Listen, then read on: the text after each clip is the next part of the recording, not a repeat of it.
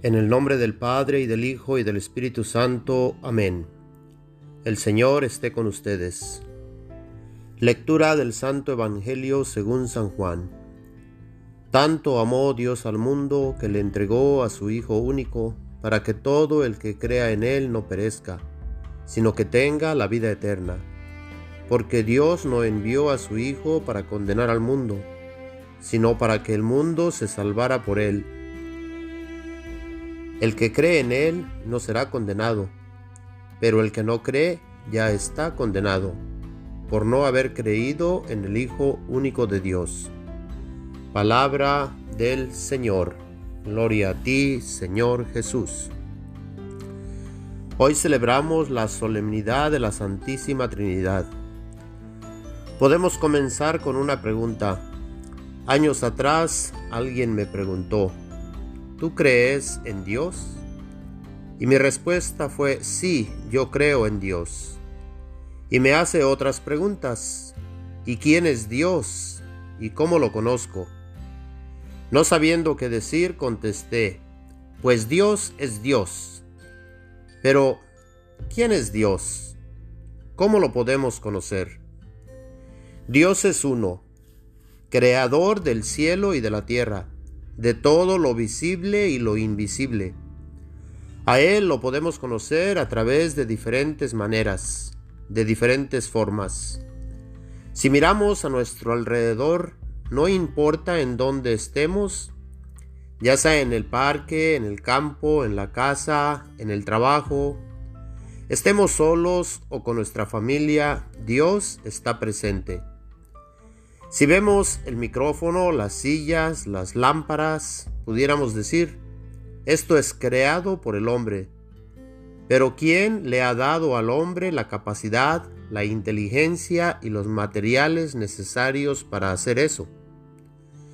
Podemos mirar el sol, la luna y las estrellas, el universo, el planeta Tierra, la vegetación, y pensar ¿Quién ha plantado esos árboles, esas flores?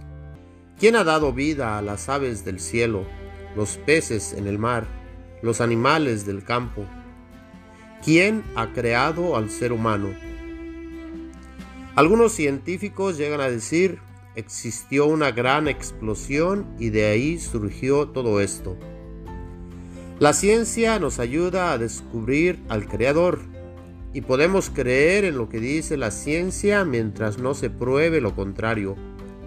Pero aún la ciencia va descubriendo a Dios en el proceso de descubrir lo creado. Todo tiene un inicio. Todo tiene un creador. La gran explosión que dicen haber dado origen a la vida, ¿de dónde viene? ¿Quién la provocó? Ahí la ciencia no tiene respuesta. Otra forma de conocer a Dios es por medio de la historia de la humanidad. Desde Adán y Eva se ha ido dando a conocer que existe un creador y existe lo creado. Desde la creación de nuestros primeros padres se nos ha ido transmitiendo este conocimiento ya que ellos, nuestros primeros padres, nos han dado a conocer acerca del paraíso y su relación que existía con Dios antes de la caída, antes de la desobediencia y la expulsión o muerte a ese tipo de vida.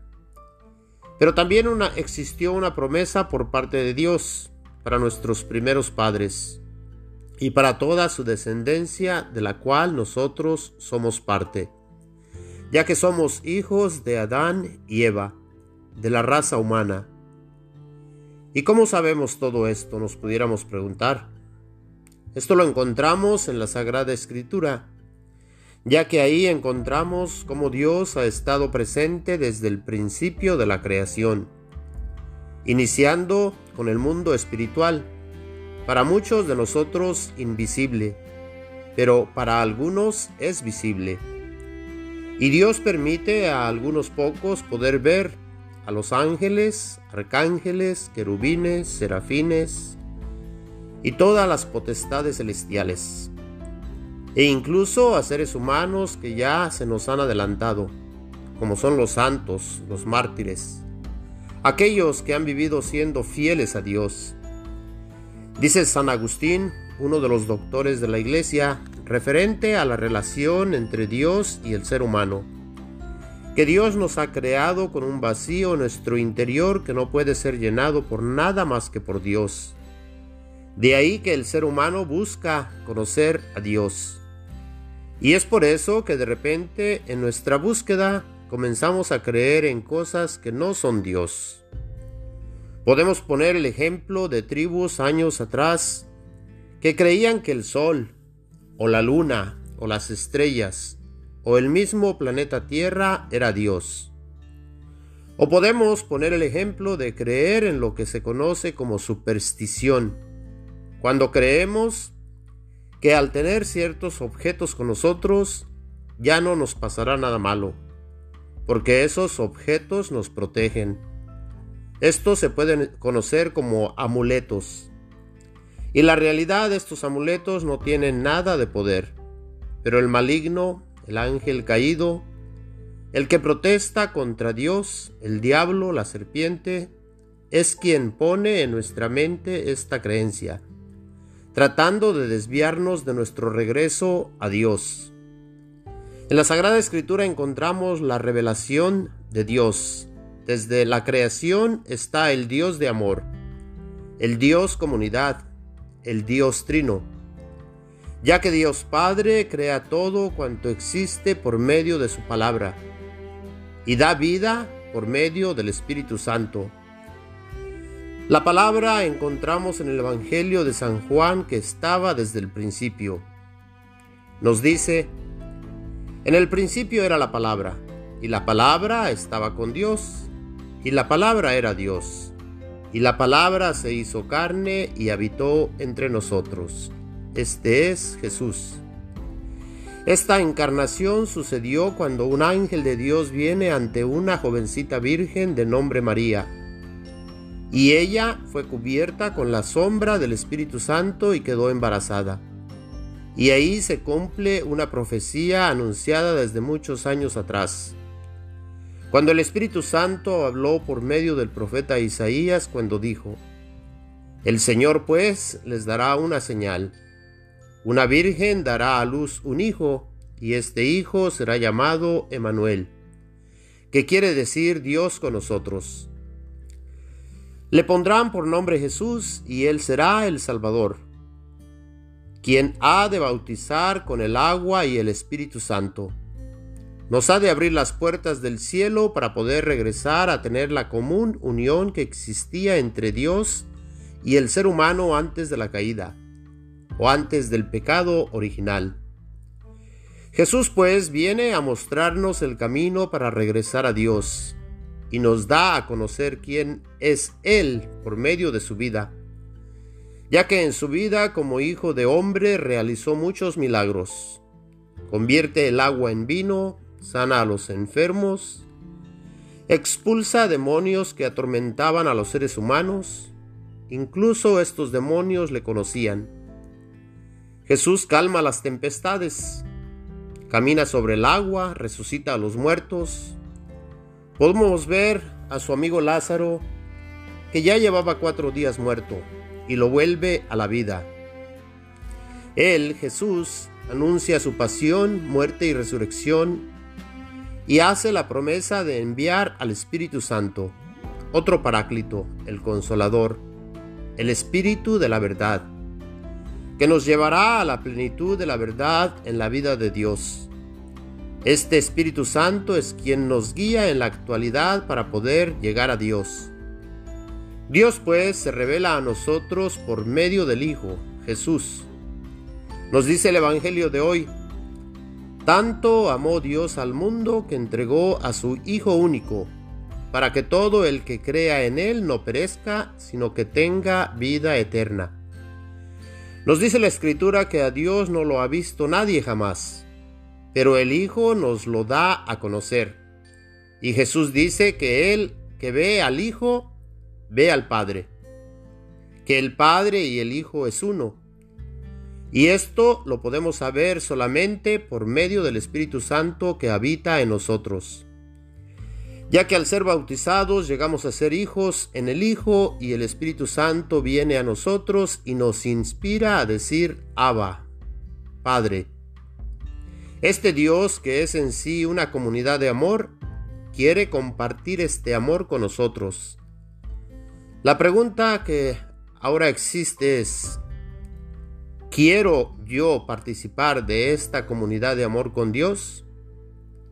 Si yo digo que sí, podemos ver lo que dice Jesús en el principio de su mensaje. Arrepiéntanse y conviértanse.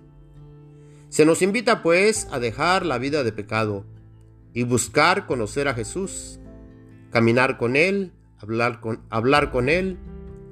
Y como guía a esta relación con Dios, Jesús ha fundado su iglesia, la cual nos guía a la plenitud de la verdad. Para ello ha dejado la de encargados a los apóstoles, entre ellos a Pedro, a quien le entregó las llaves del reino de los cielos. Y cuando Pedro inicia su misión el día de Pentecostés, él también inicia diciendo, arrepiéntanse y háganse bautizar en el nombre de Jesucristo. Al decir en el nombre de Jesucristo es decir en lo que Él enseñó. Y Él, Jesús, cuando los envía a bautizar, les dice, bauticen en el nombre del Padre y del Hijo y del Espíritu Santo. Y ahora tenemos a los obispos, a los sacerdotes y diáconos que nos ayudan a conocer más a Dios. Si vamos a las escrituras en el Génesis, Abraham recibió la visita de Dios. Y nos dice la escritura que vinieron tres personas a quienes les pidió que no pasaran de largo.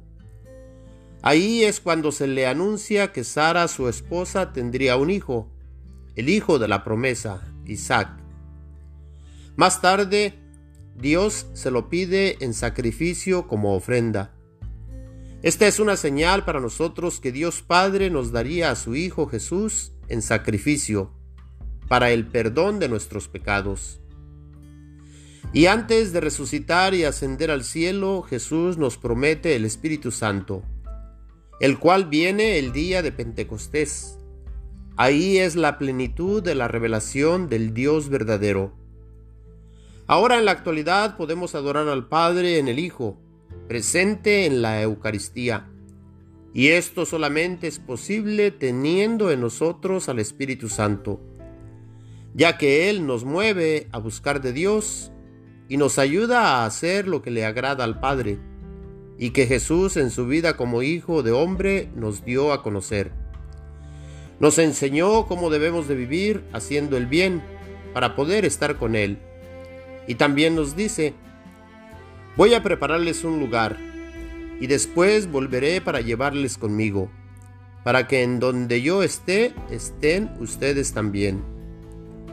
Para esto nos dice, yo soy el camino, la verdad y la vida y nadie va al Padre si no es por mí. En el credo profesamos este dogma, esta verdad revelada que nos puede que no puede cambiar y decimos Creo en un solo Dios, Padre todopoderoso, creador del cielo y de la tierra, y en Jesucristo, su único Hijo, nuestro Señor, que fue concebido por obra y gracia del Espíritu Santo que nació de María la Virgen. Creo en el Espíritu Santo, Señor y dador de vida, que con el Padre y el Hijo recibe una misma adoración. Pidamos también a María nos ayude a conocer más a Dios y amarle más y más cada día, así como ella le ama. Amén. El Señor esté con ustedes. La bendición de Dios Todopoderoso, Padre, Hijo y Espíritu Santo, descienda y permanezca con todos ustedes. Amén.